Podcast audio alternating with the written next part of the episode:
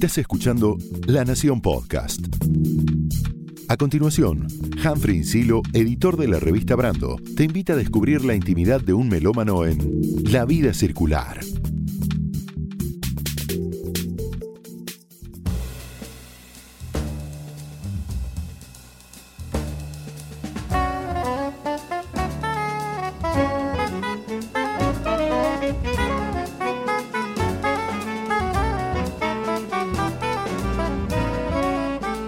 Hola a todas, hola a todos. Mi nombre es Humphrey Insilo y en este episodio de La Vida Circular recibimos a Daniel Pipi Piazzola, Nicolás Gershberg y Gustavo Muso, tres músicos de Scalandrum y tres pilares del nuevo jazz argentino.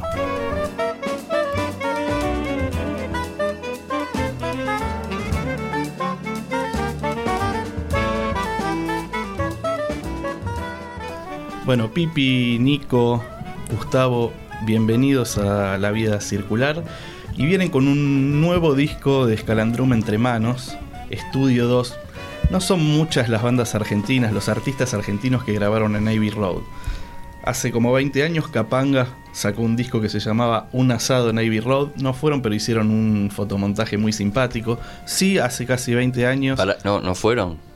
Creo que no fueron.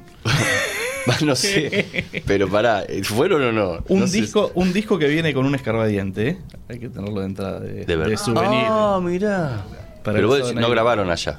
No grabaron como allá. una sanata. Los que sí grabaron allá fueron los Divididos. Sí. Eh, ese disco de, de nombre larguísimo, Narigón del siglo, yo te dejo perfumado en la esquina para siempre.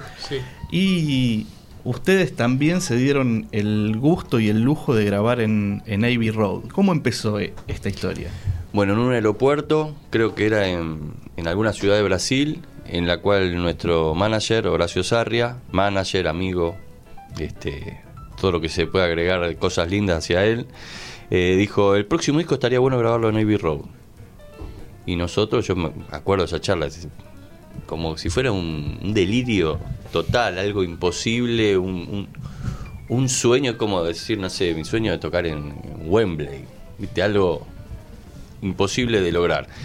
Y la verdad que él este, lo fue craneando, este, lo fue armando, fue chequeando las giras nuestras por donde iban y, y encontró en una gira que teníamos con Pro- Proyecto 3001 junto a Elena Roger un show em, en un teatro muy lindo de París que se llama Bouffe du Nord. ¿cómo? Bouffe du Nord, sí. Bouffe du Nord es un teatro que está justo al lado de la zona de Gare du Nord.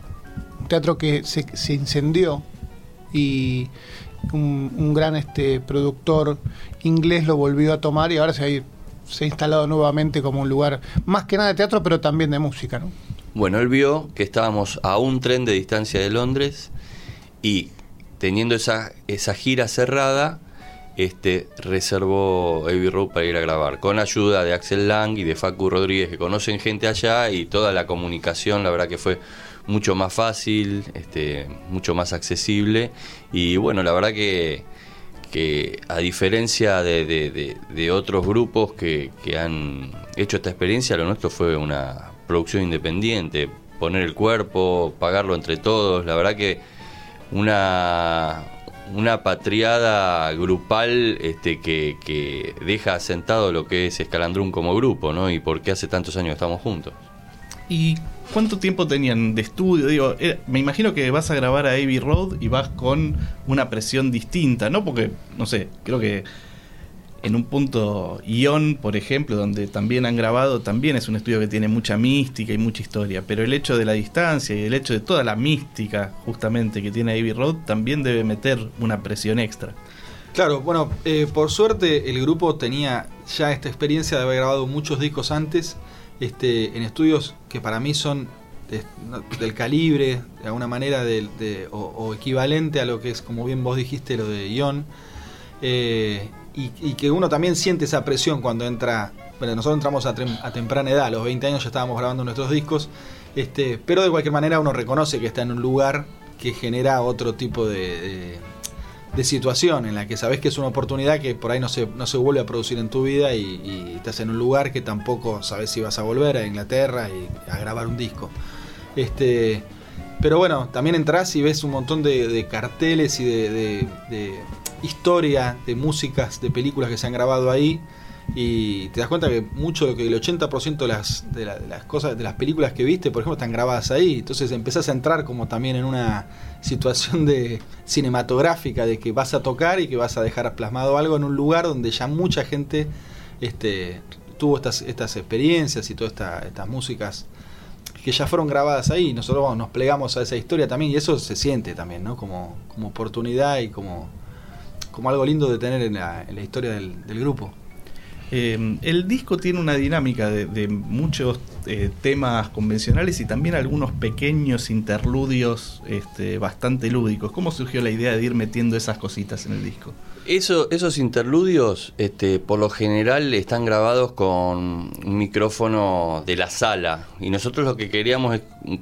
El disco arranca con un track que se llama Estudio 2. Queríamos como que la gente se meta en el estudio, que escuche esa sonoridad, ¿no? Ese, esa especie de, de, eco o sonido lejano de un micrófono que lo tenés a 20 metros, ¿no? Y era un poco eso, mostrar eso y después se dio en estudio la situación de de probar, porque la cuestión fue así, nosotros sacamos dos días de estudio y, el primer día prácticamente ya habíamos grabado todo el disco, entonces nos quedó todo el segundo día libre. Venían afilados entonces. Sí, sí, veníamos afilados, bueno, igual, igual no nos quedaba otra, es como el, jazz es medio así, viste, vos tenés tal vez, en otros estilos haces un disco en un mes y en el, en el jazz o en el tango no te queda otra que hacerlo en uno o dos días, por ejemplo el disco de Proyecto 3001 con Elena Roger lo grabamos en un día y dos horas. O sea, un día, no sé qué son, seis horas de estudio, pues, la prueba de sonido, todo. Nosotros tocamos en vivo juntos siempre en los estudios. No, no, no, no grabamos por la característica de la música y porque nos gusta interactuar constantemente. De, acuerdo a lo que toca Pipi, yo respondo, Gustavo, los muchachos, todos estamos atentos a lo que sucede y no habría otra forma de hacer esta música. Entonces, al tocarlo en vivo, probablemente hacemos una pasada de todos los temas, otra pasada de todos los temas y después obviamente el estudio no es, no es como un concierto, pero hay algo de eso, del, grupo tocando juntos como si fuera en vivo, porque realmente lo hacemos de esa manera, ¿no? Y esos tracks alternativos de los que hablabas, este, surgieron ese segundo día donde dijimos, bueno, a ver, toca eso que tocas a veces, eh, o, Martín, vos tenés algo. Cada uno aportó lo suyo, yo un poquito de, de solo de bata, y bueno, la verdad que quedó eso, quedó un, algo de, Martín Pantirer, quedó algo de Nico antes del tema Lolo y después la muestra del estudio en general. Después todas las demás cosas que tocamos no quedó nada. No quedó nada. Está todo ahí guardadito, ¿no? Eh, y es un disco que a pesar, digamos, de las etiquetas, digo, probablemente eh, tiene un destino de la batea de jazz, pero más allá de eso, eh, y más allá de haber sido grabado en, en Londres, eh, tiene un, una impronta muy fuerte, un arraigo muy fuerte de porteñidad. No sé si ustedes lo, lo notan. Bueno, ese es el máximo gol. Este, no es intencional, pero que, que nosotros hagamos jazz y que suene local, eh, para mí es. Me puedo morir tranquilo, es lo que me parece que nos representa y y creo que también que es una de las razones por las cuales este, nos llaman de, algunos festivales en el mundo, ¿no? Para mostrar este color distinto. Y otro rasgo que tiene el disco, que es, eh, no sé, una definición que quizás sea un poco rara para un álbum instrumental, pero hay algunos pasajes eh, donde yo encuentro una belleza poética. Por ejemplo, en el solo de, saxo de Lolo. Eh, no sé si ustedes lo perciben así, si es una definición que, que les calza. Sí, la verdad que es, impresionante la interpretación que hizo Martín ahí. Yo creo que, habla también de las personalidades, de las experiencias, esto que decís de, un grupo grabando en, Londres, en Abbey pero sonando a, a, la ciudad donde vive, más allá de, del, estilo, ¿no? Como decís vos, que no sé que se puede encasillar o no en jazz, eso sin ser tango. Sin ser tango, por supuesto. No no hay no hay bandoneón, no hay este tampoco una cosa definida de eso, pero sí este creo que nuestras vivencias, nuestra este, cotidianidad, el, ritmo de esta ciudad este, lo llevamos en, en, la, en la sangre y bueno, más allá de como el lugar donde grabemos, eso va a seguir estando. Lolo es un tema, Pipi, que le compusiste a tu hijo. Hmm. Y que el arreglo lo hizo Nico. Me gustaría que me cuenten brevemente la historia del tema y después les los invito a escucharlo. Bueno, Lolo lo, hice para, mi trío, eh, para el disco Transmutación. Este, y la verdad que con Nico tenemos un, trío junto a Mariano Sibori y a él siempre le gustó mucho el tema y él se ofreció a hacer un arreglo para, para Escalandrum. A mí me pareció una locura, pero bueno, insistió y la verdad que bueno, yo cualquier tema este, mío que tenga que alguna vez este, quiera orquestar o, llevar al grupo, siempre le voy a, se lo voy a dar a Nico primero.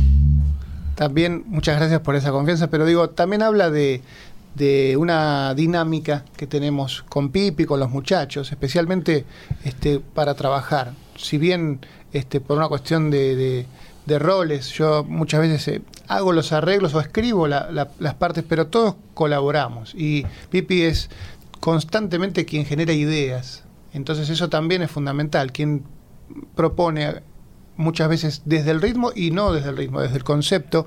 Y por supuesto los muchachos, este, todos es, importantísimo el aporte, no solamente en sus improvisaciones, sino en la manera de tocar cada, cada orquestación, cada pasaje. Creo que eso es lo que define que es un grupo, ¿no? que, están los roles de cada uno, pero a la vez todos suman y aportan para que un tema como este, en tal caso, se pueda plasmar. ¿no? Lo escuchamos entonces.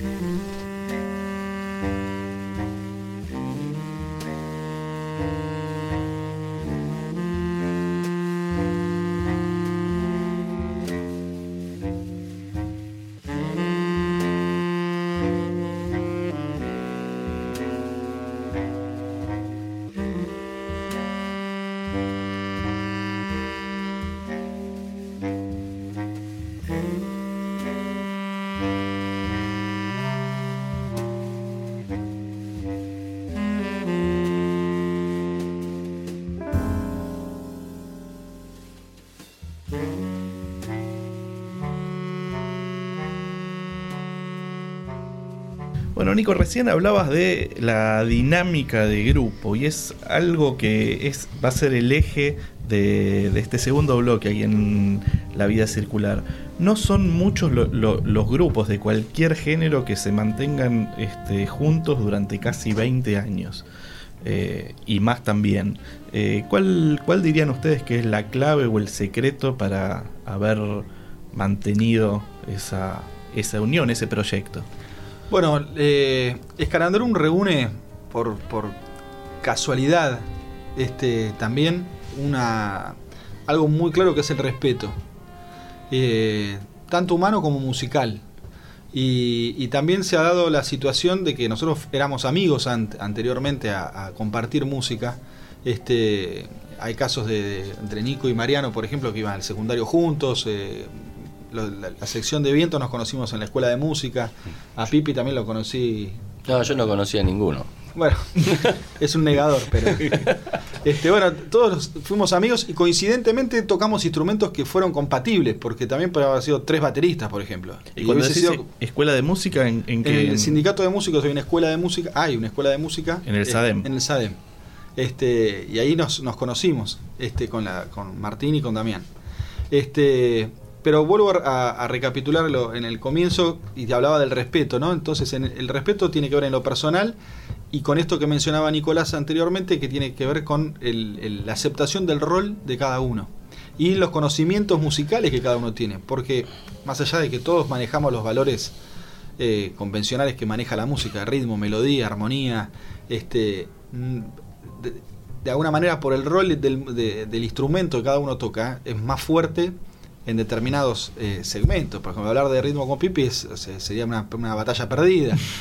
Eh, o ponernos a hablar por ahí de, conceptos de composición y de armonía con Nicolás sería como abordar temas este, en los que él tiene más experiencia y más trabajo. Y en algunos grupos a veces uno este, como que no se termina de poner de acuerdo y termina como por ahí disociándose musicalmente. El ego. el ego, básicamente.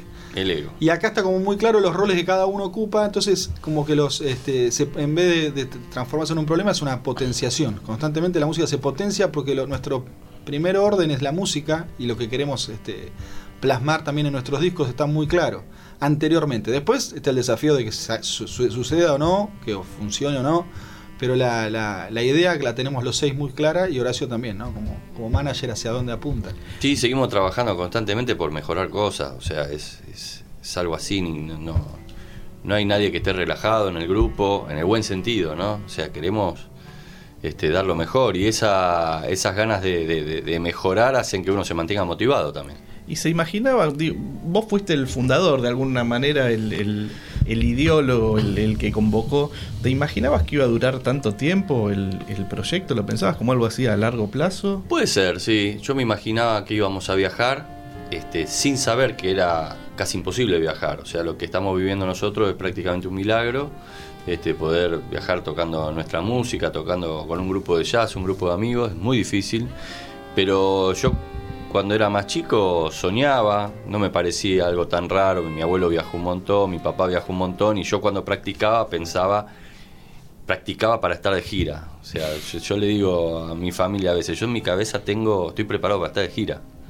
Eh, a veces te dicen extraña, todo eso sí, claro que extraño, pero estoy preparado, como viste el marinero que se va seis meses, está sabe que va a pasar eso ya desde chico. Este, y entonces cuando me escalando me imaginaba viajes, me imaginaba que iba a durar hasta, hasta viejos, pero, pero no con convicción, como si fuera una única posibilidad que me imaginaba, este, dada mi inexperiencia de, de, de saber lo realmente difícil que es la situación. Así que ahora realmente no, estoy muy contento de que todo eso haya sucedido y de que el grupo sigue junto, ¿no?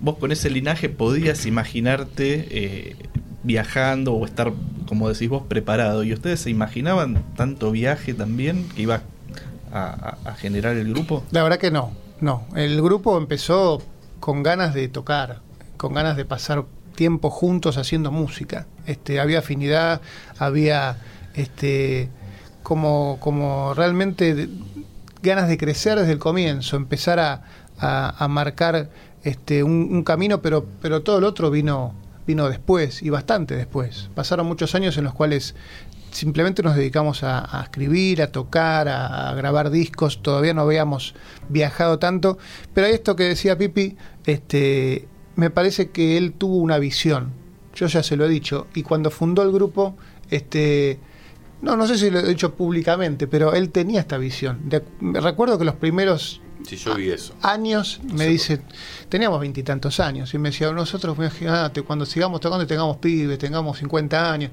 Bueno, no, todavía no tenemos 50, pero estamos más cerca. Y siempre hablaba de Escalandrú. Sí, así es. No hablaba de vos y yo. No, no, no, no, todo el grupo. Tenemos, todos tenemos hijos ya. Yo hace poco me uní al, al bando, pero digo, y está ocurriendo esa visión. Él tuvo una visión y quiero decir algo, esa visión no se produjo automáticamente. Hay una, hay una cosa grupal, pero hay un rol, y me parece muy, muy, muy honesto decirlo, que ocupa Pipi, que es el de líder, que es el del tipo que tira este, adelante del carro. Y eso es fundamental. No hay una cuestión de ego. ¿eh? Él, él, naturalmente lo ocupa. Como en, como en un equipo hay un capitán. Y lo tiene que haber. Porque si no, no se produce lo que se tiene que producir. Si fuese por Gustavo o por mí, lo digo con todo respeto y te quiero muchísimo, no estaríamos tocando, creo que hubiéramos durado 20 días. Porque somos más de. No, bueno, no sé, no, por ahí no 20 días, pero quiero decir. 22. 22 días. no. Fueron 20 años, así que las cosas evidentemente las, las, hicieron y las hacen bien. Así es. Escalandrum eh, de algún modo es como un grupo heredero directo de un momento del, del, jazz argentino, del quinteto urbano, ese grupo donde estaba Diego y Juan Cruz de Rodrigo Domínguez. Pero a la vez quería ver si ustedes sienten este, parte de una tradición del jazz argentino. Eh, y pienso en grupos como eh, Quinteplus, eh, donde, bueno, Nicolás, vos fuiste alumno de Santiago Jacobe, ¿no? Un grupo de principios de los 70 que habían hecho, por ejemplo, una versión de, los ejes de mi carreta de Chupanqui en clave hard bop. Y no sé, o mismo el propio Gato Barbieri, este, que ya en su primer disco como solista el Tercer Mundo graba músicas de, de, de, Astor Piazzolla con Héctor Villalobos. Entonces, ¿sienten que forma parte de ese linaje, digamos, de esa tradición? Son nuestros maestros. Todos estudiamos con esa generación, con Santiago, con el, el Oso Picardi, con Chachi con, eh, Ferreira. Chachi Ferreira, eh, hablabas de Néstor Astarita, de tipos que nos han marcado y han estado antes haciendo, por supuesto, música muy importante para que el, el género exista, ¿no? Sí, yo tengo un gran, un gran respeto por, por esos artistas, la verdad que son de gran inspiración y un gran respeto y, y la verdad que, que a veces este, yo soy un músico este, muy, muy variado, ¿no? Que, que toco cualquier cosa, o sea, yo este, me crié así, me gustan todos los estilos, a veces me parece como una falta de, respeto hacia esos tipos que dieron su vida por el jazz, ¿no? Porque está bien, yo también doy mi vida por el jazz, pero también toco otros estilos. Este, mi estilo es, como más integral, ¿no? O sea, no me dedico a una sola cosa. Y la verdad que tengo gran respeto y a veces me avergüenza un poco, eh, o sea, que se me nombre a mí como, como nada, como que soy parte de, toda esa movida. O sea, yo y nosotros, cada uno desde su lugar, hacemos lo nuestro. Yo estoy muy metido dentro de lo que es este, la variedad de estilos. Gustavo está más focalizado en lo que es el jazz. Nico tiene una pata muy fuerte metida en, lo que es el tango. Este, es un grupo bastante variado, ¿no? Este, se dieron muchas cosas este, juntas, eh, pero por supuesto que, que, bueno, que toda esta gente nos inspiró muchísimo, este, Lalo también, este, eh, mi abuelo, o sea, es un pilar fundamental y toda la gente del tango, porque también esto que vos decís de Lolo, esa, ese como si fuera un- una poesía, ¿no? Eso viene del tango, no, no, no queda otra, o sea, no, no, no hay manera. Cuando sale ese lirismo proviene de lo que mamamos de chicos y bueno, Escalandrum es un poco todo eso, ¿no? Parte de ese agradecimiento al, linaje del jazz argentino tiene que ver con un proyecto del cual varios miembros de Escalandrum forman parte, que es el Real Book Argentino, un proyecto que empezó el tecladista Esteban Segigman eh, y que tiene un flamante disco en el cual grabaron una versión de un tema hermoso, Gisela, el tema que le dedicó el querido Roberto Fats Fernández a su esposa. Vamos a escucharlo y en un rato seguimos aquí en La Vida Circular.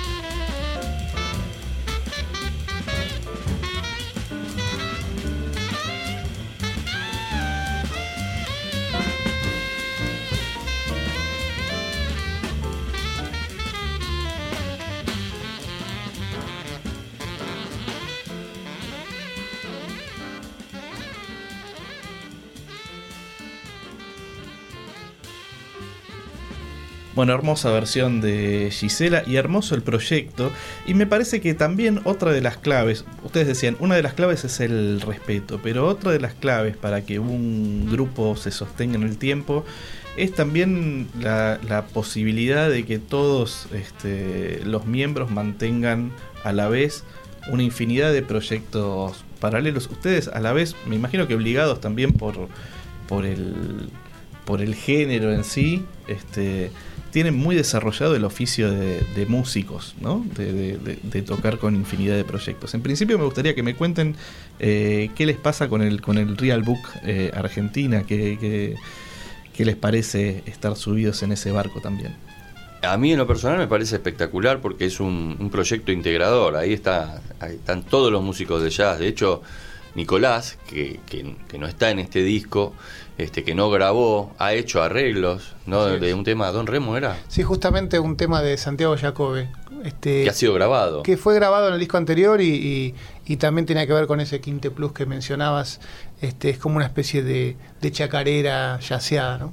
Yo creo que lo que inventó Esteban fue increíble, ¿no? Hacer un libro con, con con melodías y temas este, de, del jazz argentino. Es un libro gigante, es impresionante, descarga gratuita, eh, me parece que ayuda mucho a lo que es la cultura nuestra, ¿no? A, que no queden olvidados tal vez este, muchas músicas que tal vez este, no, no, como no son masivas, no, no te llegan.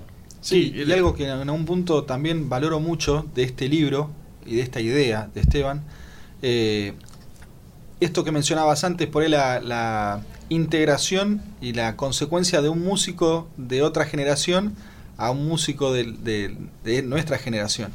Este, que en ese libro, vos no, sabés, eh, si no conoces a, al Faz Fernández, no sabés quién es, pero tenés, el, al lado, después del Faz Fernández, por ahí viene un tema de, de Malosetti, este, de Javier, ¿no? Y después viene el, por ahí el padre de, Javier y te enterás que y Mianovich con sus hermosas melodías siempre. Tenés todo, tenés como un crossover que ni siquiera te estás dando cuenta de qué, es, pero estás, tenés un libro de, de 100 años, ¿viste? De música, no 100, pero 70 años de música. ¿Cómo, ¿Cómo, perciben la escena del, del, jazz? Ustedes forman parte de la camada de lo que se deben llamar con el nuevo jazz argentino, pero más allá de eso, ¿cómo perciben este, la escena del jazz en, en principio en Buenos Aires y luego en la Argentina? Eh, digo, ¿es, es distinto el panorama al, al, que había cuando ustedes arrancaron, en cuanto a lugares para tocar, en cuanto a posicionamiento, incluso eh, en cuanto al público. ¿Sienten que hay un público de jazz más joven, de gente más joven que se acerca a escuchar jazz? Sí, es bien distinto a cuando nosotros arrancamos. Imagínate, nosotros arrancamos tocando en una casa de fotocopias. No arrancamos tocando ni, ni, ni en Virasoro, ni, ni en Telonius, ni en un, un montón de clubes en los cuales se hace jams toda la semana. ¿Dónde quedaba esa casa de fotocopia? En Udaondo y Libertador, diseño bar. Fue el único lugar que me dieron una fecha. Este, pedí, busqué fecha por toda la ciudad. Nos dieron fecha ahí y bueno, y tocábamos y se escuchaba el ruido de la máquina. Era impresionante. Este, bueno, así estábamos en esa época. Te lo agarra David Byrne y hace una instalación conceptual sonora. Sí, totalmente. Este, y bueno, Creo que el jazz ha ofrecido a, a, los músicos jóvenes que no tienen oportunidades en el rock o, en otros estilos, donde la verdad, este, por ejemplo, si vos querés tocar tango en una milonga tenés que tocar los clásicos y no te matan. En, una peña folclórica también tenés que hacer las músicas que todo el mundo conoce. Es muy difícil un espacio para, para, para estos estilos donde hacer música nueva. Este, y el jazz, la verdad que, es un estilo que, no importa si vos mezclas tango, funk, folclore, siempre están las puertas abiertas a los clubes. Yo creo que esto hizo que se acerque mucha gente este, joven que tiene ganas de hacer sus temas. Tal vez no tiene oportunidad en otro estilo. Y, bueno, como el jazz es abierto en ese sentido, además se han abierto eh, la carrera de fa, del falla, hay muchas clínicas, hay mucha gente que está ayudando a que esto a que esto se dé, el género está creciendo mucho. Ojo que también se abrieron esta, estas carreras y, viene muchos músicos de afuera porque también este, desde, en desde algún lugar hubo músicos en los años 90 que empezaron a hacer, no digo que antes no se hacían cosas nuevas, pero fue como un movimiento grande de músicos que empezaron a hacer cosas nuevas y que pusieron, en un momento se decía que estaba de moda el jazz, pero no el jazz clásico, el jazz original, el que te hace sentir que, que te pertenece. Yo creo que por eso también se acerca a la gente, porque siente que es algo propio. Claro, hubo momentos incluso que no sé, Mariano Otero había armado una Big Band y tocaba todas las semanas con la Big Band. Los lunes en la trastienda. En la trastienda, que nada. Estaba, Él tocaba ahí, Gustavo. Este, digo, son, son movidas que me parecen importantes. También creo que hubo toda una camada de músicos que fueron a, afuera y, y eh, estudiando en la Berkeley se dieron cuenta que, que el camino estaba en, en volver a las raíces, en investigar el sonido del bombo legüero, la chacarera o lo que fuere. ¿no? Pero también ellos, al haber ido entre ellos Gustavo, que estuvo también en Berkeley, este, volvió. Quiero decir, trajeron una, una información que por ahí no era tan frecuente de, conseguirse acá. Entonces creo que hicieron escuela. Creo que también a partir de haber ido a, estudiar y a, participar en la escena del jazz en ese ámbito, elevaron el nivel. Y creo que hoy en día hay más este, instrumentistas, arregladores, compositores dentro del género eh, muy calificados, porque no había, eh, por lo menos cuando nosotros empezamos en los 90 a tocar, tanta gente preparada con, con tantos elementos y herramientas para poder manejarse bien en este estilo. Sí, otra cosa que uno aprende afuera es que lo importante y lo que mm, uno va afuera y porque quiere tocar como ellos, pero después lo único que les importa a ellos y lo único que valoran y lo único que les gusta es que vos hagas lo tuyo, que, les parece espectacular, ¿entendés? O sea, es muy loco darse cuenta de eso, ¿no? De que, que vos tenés tu background, tu tradición y que, y, que si la pones este, al servicio de la música y encima le agregás las otras cosas, podés generar algo, algo nuevo, ¿no? Eso es algo, una bajada de línea muy fuerte allá, ¿no? Y hablábamos de maestros, ustedes han tenido, bueno, Pipi, yo eh, no, podría reproducir la lista de todos los maestros que, tuviste, pero bueno, hablamos bastante de, o lo mencionamos, este, a Santiago Jacobe, que aparte es un pionero, fue de los primeros tipos que tuvieron eh, instrumentos eléctricos, un órgano eléctrico acá, y también otro maestro absoluto para la música popular argentina, para el jazz, como es Manolo Juárez. ¿no? Así es. ¿Cómo, y, ustedes, me parece que son músicos que, mm, ya eran este, profesionales y seguían formándose. ¿Qué es lo que busca un músico profesional y con cierta trayectoria a la hora de, buscar maestros? Yo creo que nosotros tenemos siempre esa este, inquietud de no quedarnos, como decía Pipi, de, no este, perder esa inquietud de, de, aprender, de mejorar, de seguir eh, creciendo. Por supuesto hay una edad en la cual uno se dedica más a estudiar exclusivamente por una cuestión lógica de tiempos y de, y de cuestiones de la vida también. Pero el día de hoy creo que todos seguimos indagando, buscando, tal vez hoy de otra manera, a través de, de Internet, de las redes, en, en, el buen sentido que tiene, porque también seguro que se habla de eso, hay mucha información disponible. Y uno puede desde su casa tomar clases o, descargarse clases con Chicorea, en mi caso, con Herbie Hancock. Sí, es, impresionante. O sea, uno puede tomar clínicas y por una cosa medianamente accesible tener una descarga este, de ese material que en los 90 no ocurría. Tenías que irte a estudiar afuera. Por supuesto era toda una experiencia inmersiva distinta, pero creo que hoy también eso nos posibilita seguir estudiando. Eh, yo personalmente siempre quise o intenté estudiar con los mejores, esto, por lo menos lo que yo consideraba que, que en ese terreno de improvisación, de composición, de orquestación, eh, no, no, en mi caso no fui a estudiar afuera, pero, pero pude lograr estudiar con tipos como mencionabas, como Santiago Jacobe, como Manolo Juárez, como Gerardo Gandini, este acá vecino de, Gustavo. Eh, pero que no lo conocía. Ah. Este, eh, realmente fue esa mi búsqueda, siempre intentar. Y ahora creo que es lo mismo, ¿no? Tratamos de escuchar la, la, mejor música sea hecha en Estados Unidos o en cualquier parte del mundo y creo que todos seguimos seguimos este, estudiando por ahí hoy como vos decías desde otro lugar con un bagaje propio pero tratamos de no quedarnos eh, también sucede algo que a veces se subestima no pero la, la música está como, como la humanidad como, el planeta, está en constante modificación. Y más allá que el sistema occidental que nosotros manejamos musical eh, ha, sido ya bastante eh, manipulado y, extendido, todos nosotros lo que hacemos cuando hablamos de que sale un nuevo disco de, un personaje, ya sea Chicorea o eh, por ahí Chicorea ya abarca un montón de décadas, digo, pero siguen apareciendo gente que sigue tirando esa línea sonora, la sigue extendiendo aún más.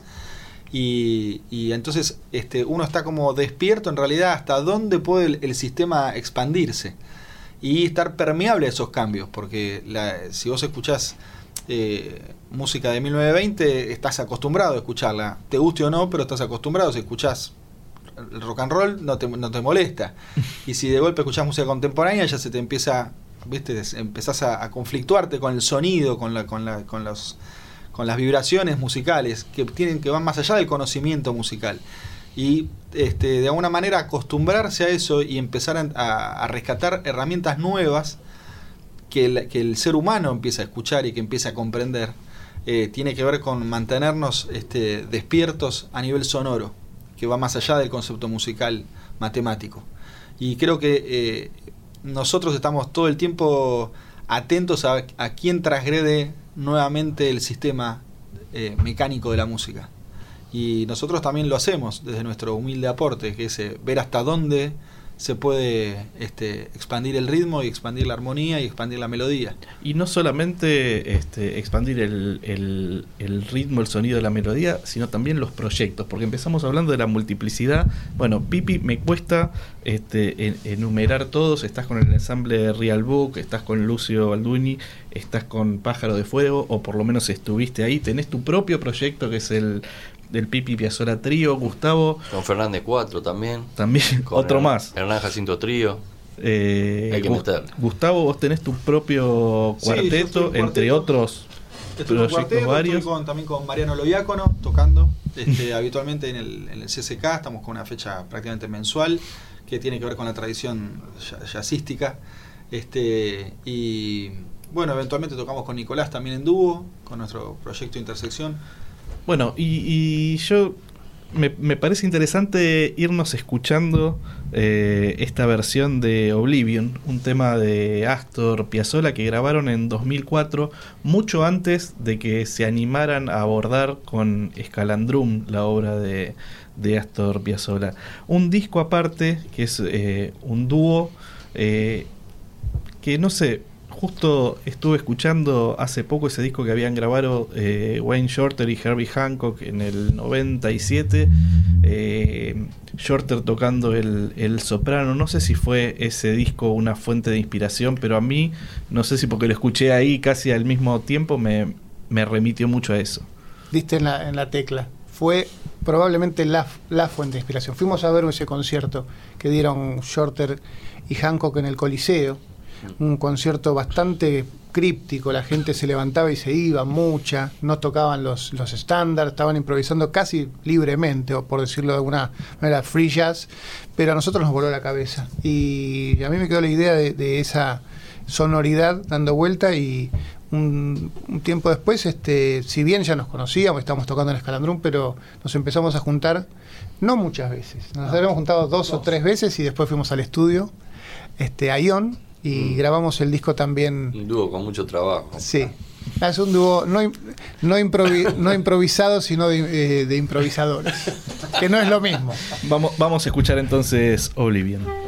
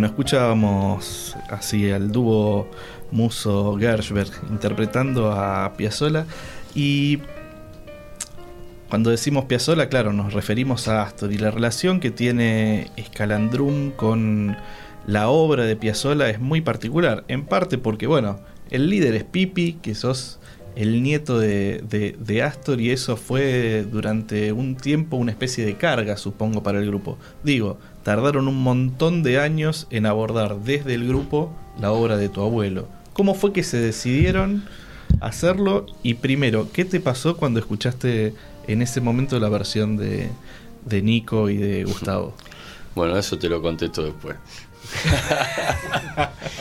no, nunca fue una carga, ¿eh? nunca fue una carga este, que yo sea nieto de Piazzola ni nada por el estilo. Simplemente no queríamos hacer Piazzola porque queríamos hacer nuestra música y desde que nací que la gente quiere que haga Piazzola. O sea, y a mí no, no me gusta darle el gusto a la gente. Este, me gusta hacer lo que yo tengo ganas. Y creo que todos ser un músico de jazz significa ser libre, ¿no? La libertad en primer lugar. Y, bueno, pasó que, bueno, ya estábamos hace 11 años juntos tocando, un montón de discos, viajes, todo con nuestra propia música y me tomé unas vacaciones de un mes, eh, cosa muy rara en mí, este, lo hice adrede, venía medio quemado y, bueno, a los 10 a los diez días ya caminaba por las paredes y empecé a imaginar cosas y, ahí surgió, este, lo vibré, sentí que, teníamos que hacer la música de mi abuelo pero de manera diferente. Eh, yo sentía que a mi abuelo todo el mundo lo hacía igual y, bueno, y que nosotros teníamos un ensamble sólido y maduro como para encarar esto pero la verdad que tenía que ser de manera diferente. Y se lo propuse a los muchachos en un, en un asado, creo que cumpleaños 10 años de Calandrum. Este, se lo propuse y bueno, quedaron encantados. Obviamente que hubo que digerir esta información, pensarla bien. Este, el debut fue en un festival de tango de la ciudad de Buenos Aires. Eh, trabajamos muy duro para que todo salga bien y bueno, la verdad que fue una, una jugada este, arriesgada, hablo de, arriesgada en, en, cuanto al entorno, a lo que puede llegar a pensar la gente. La verdad que todos tenemos derecho a tocar piazola y, y hacerlo de la manera que querramos, este, porque es bueno nuestra música popular. Eh, pero bueno, la verdad que salió muy bien. Lo, de, del Gardel de Oro fue sorprendente. Eh, que Paquito de Rivera se venga de Estados Unidos a presentar el disco con nosotros y ponga palabras tan hermosas en, en el prólogo del disco. Fue increíble este que Jeff Ballard, baterista de Chicorea, me escriba para decirme que fue el, prácticamente el único disco que lo emocionó en los últimos años. Me mandó un mail privado a mí. Eh, la verdad que fue impresionante. Y bueno, yo me quedé muy contento por mi familia, por la tradición familiar, por mi papá, mi mamá, que me bancan desde siempre. Y, bueno, y haber ganado el Gardel de Oro y, estar nominado para los Latin Grammy fue algo completamente novedoso para nosotros. Nunca habíamos estado nominado a un Gardel, menos a un Latin Grammy, y bueno, y salió todo redondo. No, no es el único de los grandes compositores en la historia de la música que abordó Scalandrum. Aparte de Piazzolla, versionaron también en un disco que creo que fue a, comisión obras de Mozart y de Ginastera. ¿Les gustan tomar ese tipo de, riesgos? Nos gusta cuando nos dicen que lo hagamos tipo Piazzolla pre Piazzolla. Y así nos dicen, bueno, eh, muchachos pueden hacer un, show de, ese Mozart perfecto, creo que no tenemos la capacidad para tocar como lo tocaría un ensamble de música culta, ¿no? Pero si nos dice, a mí me llamó Luis Obsejevich de Conex para decirme, quiero que hagan con Mozart lo que hicieron con Piazzolla Pre Piazzolla. Ah, bueno, buenísimo. Ahí sí. Creo que, como dice Vipi, la, la experiencia que tuvimos trabajando con, con la música de Piazzolla eh, nos curtió y nos dio la posibilidad de también abordar otras músicas, porque realmente, como decía, fue un desafío grande, no solamente desde la exposición, que desde ya lo fue, sino desde el trabajo con, con, con semejante obra, que es muy difícil de tocar y estéticamente estuvimos buscando que no sea algo este, fuera de, de lo que nosotros queríamos hacer, que no quede a mitad de camino, que no quede en el medio del tango, en el medio del jazz. Estuvimos muchos, muchos meses antes de mostrarlo, antes de, de debutar en ese festival de tango, y hasta que nosotros no estuviésemos conformes de lo que pasaba con eso, no, no salimos creo que esa experiencia nos, nos abrió el, camino para que estos últimos años nos inviten y nos convoquen eh, desde Conex y desde otros ámbitos a hacer este tipo de este, trabajos de relecturas, ¿no? de tanto de la obra de Mozart como de Ginastera, como últimamente hicimos un trabajo sobre el barroco. Nos encanta, creo que son desafíos y tratamos de hacerlos con libertad. Fue muy loco porque Luis me llamó para hacerlo de Mozart tipo Piazzola pre Piazzola y a los cuatro días me llaman, nos llaman para hacerlo de ginastera a otra gente, tipo Piazzola pre Piazzola también. Era esa onda, como bueno, toquen la música de ginastera, pero hagan lo que quieran, a su manera. De algún modo también eh, se han transformado en embajadores de la música argentina. De hecho, nos encontramos hace casi un año en, en Oslo, en uh. ocasión del, del, World Music eh, Festival de allá. Eh, en, ese caso estaban presentando el espectáculo con Elena Roger, que también es una nueva relectura de, la obra de, Astor. Y de algún modo este año en particular también es este un año especial. Digo, hace algunas semanas eh, curaste, Pipi, el festival eh, Experiencia Piazzola en, en el Conex con muchas propuestas bastante jugadas, con cantantes de, este, del ámbito del, pop o de, este, o de la música popular, como Julieta Venegas haciendo Piazzola, eh, con el maestro Hugo Fatoruso abriendo el festival. ¿Cómo, digo, y esto sumado a eh, la película de Daniel Rosenfeld, Los años del tiburón, a la reedición de, cinco eh, discos de, de Astor en vinilo. Un avión con la imagen de mi abuelo en la, cola, este, un reloj. ¿Cómo, perciben todo eso? Y con alegría, o sea, la máxima alegría de este año fue ver toda la ciudad empapelada con la película de Rosenfeld y, y Experiencia Piazzola este, a la vez. En toda la ciudad había miles de carteles de, de Piazzola y en uno de esos estaba la imagen de mi papá con mi abuelo, que, que es es raro, ¿no? Vos imaginate que dentro de, no sé, dentro de 30 años aparezca una foto eh, familiar de un, un, momento de tu vida, pero que esté empapelada toda la ciudad con esa foto. Mi hijo estaba flasheado. Este, me parece buenísimo que, eso pase, estamos muy contentos, la ¿Y verdad. ¿Con la película qué te pasó? Y espectacular, me volví loco, había muchas cosas que no conocía. Este, todos esos videos que están ahí nunca los había visto en mi vida, pues no teníamos la máquina para pasar Super 8, este, y escuchar a mi abuela cantando, jamás la había escuchado. Todo lo que está ahí en la película son cosas que contaba mi papá, que bueno, decís, la abuela cantaba, y vos decís, bueno, cantaba, tarareaba un poquito para que se entienda cómo entra la letra, nada más, pero se canta todo. Las historias de los tiburones, ¿viste? ¿Habrán sido tan grandes los tiburones? Bueno, sí eran grandes y cerraron un montón de cosas. ¿eh? Me pareció increíble. 1 de diciembre se estrena en Japón. Wow, impresionante. Bueno, y, y, también yo les, les, decía, se reeditaron cinco álbumes de Astor en vinilo y Estudio 2 tiene también, el Estudio 2, el nuevo disco de Escalandrum, tiene también eh, su edición en vinilo, es el primer vinilo de, que saca Escalandrum. Sí, la verdad estamos muy contentos, estamos muy contentos. La primera vez que estamos en un sello grande, estamos en Warner, y la verdad que nos están tratando con mucho cariño este, mucha entrega, todo que sí, o sea, el vinilo la verdad que era algo que nunca lo podíamos afrontar porque es muy caro eh, llevar adelante ese proyecto. Este, va a estar toda la ciudad empapelada, la verdad que palabras de agradecimiento hacia Warner Music, ¿no? La verdad que estoy sorprendido, contento con los muchachos. Dijimos, probamos con un sello grande a ver qué pasa. Sí, aparte fue, es como una relación muy eh, personalizada. Hablamos directamente con ellos. Y que ojalá sea la puerta de entrada también para que otros eh, sellos grandes, multinacionales, apuesten por la música argentina, por el jazz argentino. Y estaría bueno porque es un estilo que es, es, es 100% artístico. Y me parece que la música es eso, es arte. Más allá de, de, que lo comercial y todo eso, esa cuota de arte no creo que no la tienen que perder los sellos.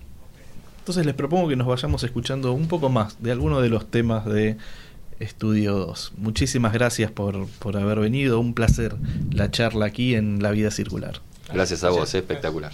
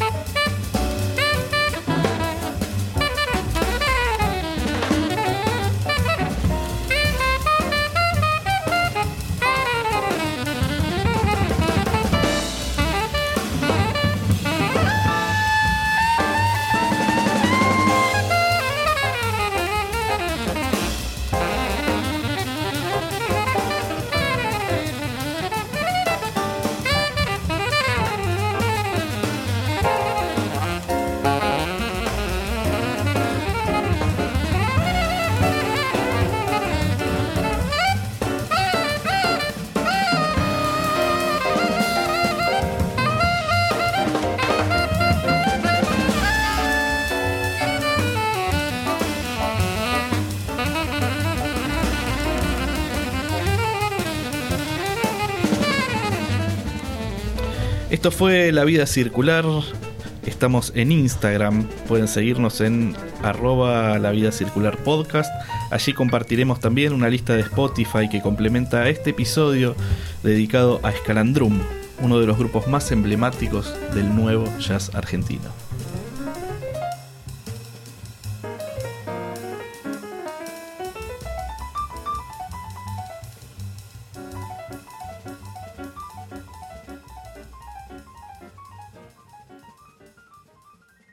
Esto fue La Vida Circular, un podcast exclusivo de La Nación. Escucha todos los programas de La Nación Podcast en www.lanacion.com.ar. Suscríbete para no perderte ningún episodio. Estamos en Spotify, Apple Podcast, Google Podcast y en tu reproductor de podcast favorito. Seguí escuchando La Nación Podcast.